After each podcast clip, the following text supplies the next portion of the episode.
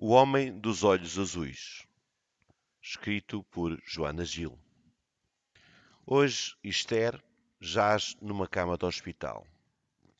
Outrora elemento normativo da sociedade, que é para si o agregado familiar filial subserviente, é agora apenas senhora dos seus sentidos e processo cognitivo. Inspecionando com os olhos encovados o local onde se encontra, chega à conclusão que está só, num cárcere branco e sem janelas, mas de iluminação autossuficiente.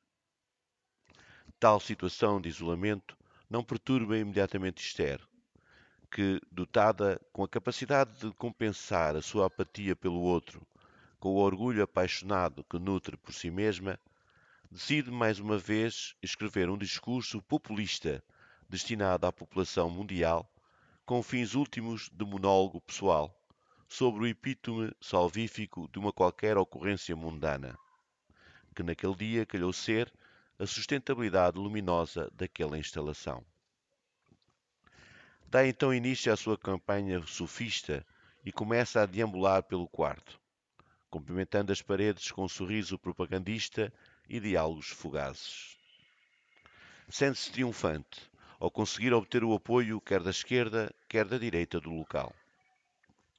Contando com a parede atrás do seu leito como sua fiel assessora, prossegue em direção à parede da frente, numa tentativa de atingir a maioria absoluta.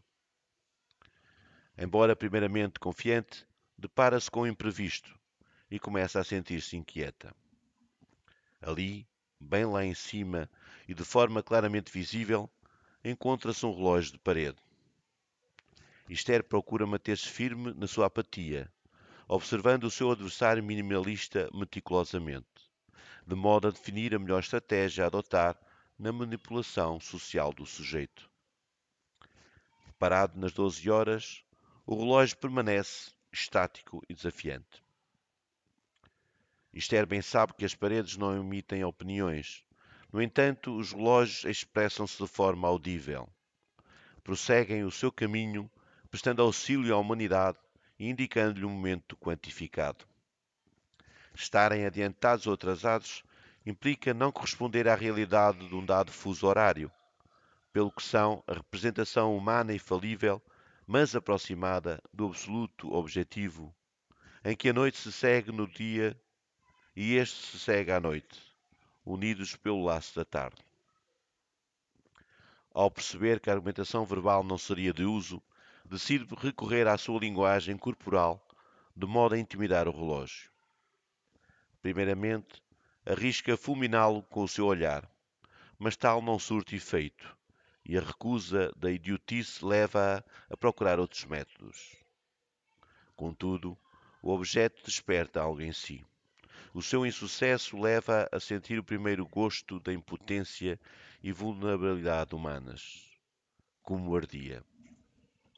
Frustrada, acaba por se esquecer do objetivo político e foca-se no indivíduo que tem à sua frente. Repara então na transparência que envolvia o seu oponente e que lhe tinha escapado na primeira apreensão mental. Pensa então para si mesma que o vidro do relógio seria certamente o responsável pelo seu falhanço, uma barreira possivelmente impenetrável ao íntimo do indivíduo, pelo que começa a fustigá-lo com os punhos sem resultados, exasperada pela solidão que agora experiencia, começa a chorar amargamente. Como queria ouvir-te? Erguendo o rosto, fita o relógio de parede e vê-se a si mesma. O rosto ossudo, a pele engelhada, os olhos rúbios, o nariz arqueado e o cabelo grisalho pelos ombros. Nesse momento, irrompe no espaço fechado um tic-tac impetuoso e um brilho cegante. Transfigura-se. Vê-se então perante o homem dos olhos azuis, de rosto nobre e gentil, que sorrindo lhe dirige a palavra.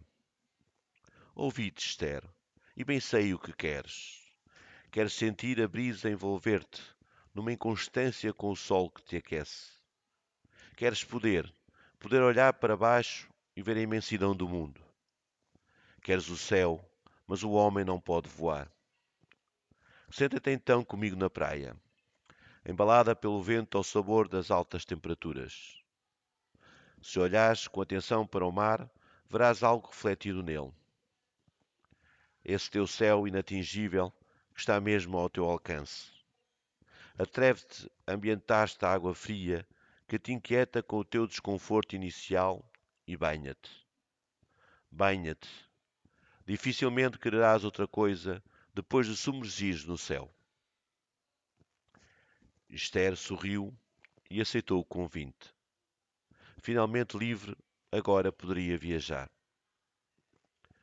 Hoje, às 15 horas, declarou-se o óbito de Esther.